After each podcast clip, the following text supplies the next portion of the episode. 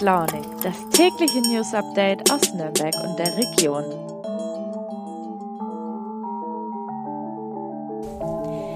Hi zusammen und guten Morgen. Wir haben schon wieder die Mitte der Woche erreicht und starten gleich früh und launig gemeinsam in den 3. August. Wobei ich tatsächlich sagen muss, dass mir meine frühe gute Laune heute Morgen schon etwas vermiest wurde. Ich weiß nicht, wie es bei euch ist, aber bestimmt sind noch unter euch einige Pendlerinnen und Pendler dabei, die mit den Öffentlichen unterwegs sind und mich wahrscheinlich gleich gut verstehen können. Ich arbeite nämlich jetzt zwar normalerweise in Forchheim, fahre von Bamberg aus, aber trotzdem weiterhin mit dem Zug und jetzt während der Podcast-Stich zum Beispiel natürlich auch wieder bis nach Nürnberg. Und ich fahre super gern und wirklich viel Zug. Aber momentan macht es, egal wohin, wirklich keinen Spaß. Vielleicht ist auch nur bei mir der Wurm so drin. Aber die letzten beiden Wochen saß ich wirklich, glaube ich, in keiner einzigen Verbindung, die pünktlich war. Mal sind es fünf Minuten, mal ist es eine halbe Stunde oder der Zug fällt eben ganz aus. So war es nämlich auch heute Morgen. Ich war relativ spät dran, habe mich noch beeilt, rechtzeitig zum Bahnhof zu kommen, bin zum Gleis gerannt und der Zug fällt aus. Ich finde es immer so ärgerlich, weil das jedes Mal so eine verschwendete Zeit ist, die man dann damit verbringt, am Bahnhof zu warten. Aber es bringt ja auch nichts, sich zu ärgern. Und klar, sind Sommerferien, Corona, das 9-Euro-Ticket sicher auch eine große Herausforderung für die Bahn. Und ich arbeite dran, mir davon nicht immer die Stimmung so vermiesen zu lassen. Es hilft ja auch gar nichts. Und deshalb starten wir jetzt mit diesem Motto und trotzdem mit ganz viel guter Laune in den Tag und diese neue Folge. Heute geht es um den Börl in der Nürnberger Innenstadt, der nach seinem Umbau zum KDW von Nürnberg werden will. Wir sprechen außerdem über den Tötungsdelikt in Birkach am Rotsee und wir ziehen eine kleine Bilanz zum Forchheimer Annafest. Ja, ich habe es gerade schon erwähnt. Ich bin seit etwa zwei Wochen Teil der Forchheimer Lokalredaktion jetzt nach meinem Volontariat und habe deshalb natürlich gleich als erstes auch eins der Forchheim Highlights kennenlernen können, auf dem ich bisher auch noch nicht war, nämlich das Annafest. Den meisten von euch sagt es bestimmt was und falls nicht, das Annafest ist ein großes Volksfest, das einmal im Jahr im Forchheimer Kellerwald stattfindet. Es läuft ganze elf Tage lang und ist wie die meisten Feste und Veranstaltungen in den letzten beiden Jahren Corona-bedingt ausgefallen. Entsprechend groß war die Vorfreude und ich muss auch sagen, es ist wirklich, wirklich schön. Ich bin eigentlich kein Volksfest-Fan, aber es ist super weitläufig, hat 23 Bierkeller, sieben Musikbühnen, 45 verschiedene Bands sind dort aufgetreten. Es gibt gutes Essen, Fahrgeschäfte inklusive Riesenrad und es verläuft sich dadurch auch ganz gut und es ist wirklich für jeden was dabei. Am Montag ist das Annafest jetzt zu Ende gegangen und meine Kollegen Lea Verena Meingast und Philipp Rotenbacher haben eine kleine Bilanz gezogen. Hi, liebe Lea. Ja, endlich wieder Annafest. Nach zwei Jahren Pause war auf dem Forchheimer Kellerwald jetzt wieder einiges los. Das ist ja auch für euch in der Redaktion immer eine sehr intensive Zeit, oder? Oh ja, da sagst du was. Eine sehr intensive Zeit für uns in der Redaktion, aber auch eine sehr, sehr schöne Zeit. Ähm, und das Anna-Fest ist schon wirklich eins der schönsten Feste in der Region. Das sage ich nicht nur, weil ich hier arbeite.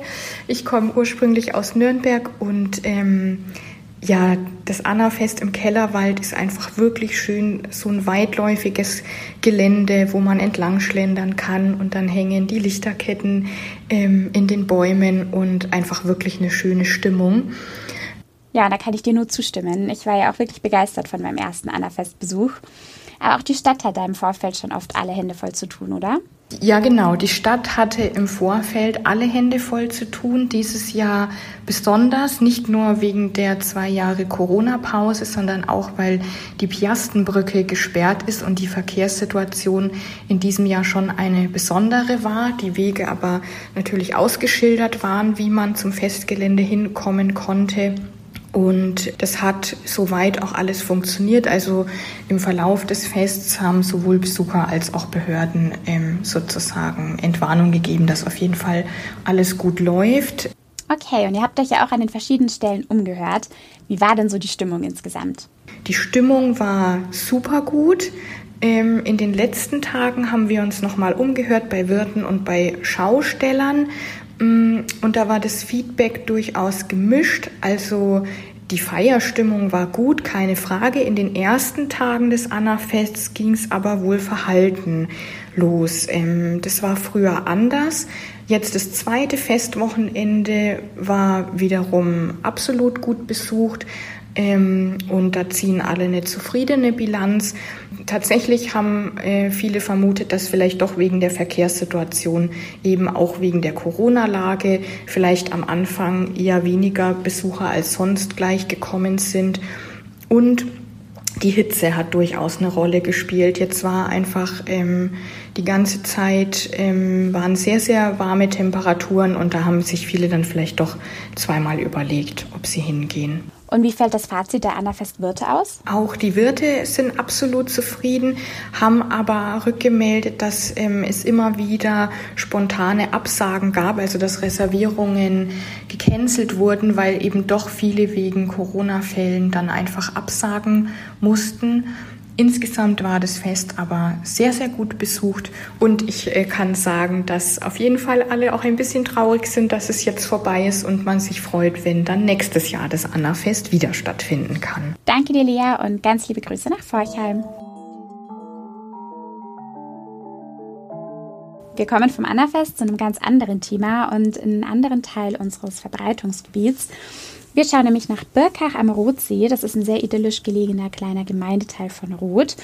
Ich bin dort einem Nachbarort aufgewachsen und war schon sehr häufig dort. Es liegt eben direkt am Rotsee und hat auch nur so etwa 100 Einwohner. In der Nacht von Sonntag auf Montag sind dort gegen 4 Uhr morgens mehrere Anrufe bei der Polizeidienststelle in Roth eingegangen. Die AnruferInnen hatten lautes Klirren und Schläge gegen einen Gegenstand gehört, in einem freistehenden Mehrfamilienhaus nur so 50 Meter von der Birkacher Hauptstraße entfernt. Und sie haben einen Wagen beschrieben, der davor stand und dann weggefahren ist. Als dann die ersten Polizisten eintrafen, haben sie im Erdgeschoss eine leblose Frau gefunden. Es handelte sich um die 67-jährige Mieterin, die offenbar Opfer eines Gewaltdeliktes geworden war. Die Beamten konnten an der Terrassentür dann Bruchstellen feststellen. Der Täter wird also vermutlich dort reingekommen sein. Von der Straße her kann man diese Terrasse nämlich auch nicht einsehen, weil ein Bretterverschlag die Sicht behindert. Und im Verlauf der ersten Ermittlungen durch die Beamten vor Ort richtete sich dann relativ schnell ein Tatverdacht gegen den 39-jährigen Schwiegersohn der Frau. Der wurde dann eine halbe Stunde nach den Notrufen in Hilbertstein festgenommen. Und zu dem Mann passt eben auch der Typ des Fahrzeugs, das kurz zuvor noch vor dem Haus in Birkach gestanden hat und das die Anwohner beschreiben konnten. Die Ermittlungen zu dem Fall hat jetzt die Mordkommission der Kriminalpolizei Schwabach übernommen. Zusammen mit Experten des Kriminalpolizeilichen Erkennungsdienstes und in enger Zusammenarbeit mit der Staatsanwaltschaft Nürnberg-Fürth untersuchen die Beamten jetzt die Hintergründe zu der Tat. Ich verlinke euch den aktuellen Artikel zu dem Fall nochmal unten in den Show Notes und wir halten euch natürlich bei uns weiter auf dem Laufenden dazu. Und für das letzte Thema heute wechseln wir wieder den Ort. Es geht zurück nach Nürnberg. Hier in der Innenstadt soll sich nämlich einiges tun und besonders der Wörl hat ziemlich große Pläne.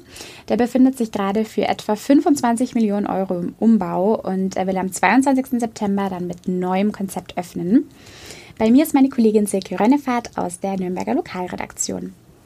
Hi, liebe Silke.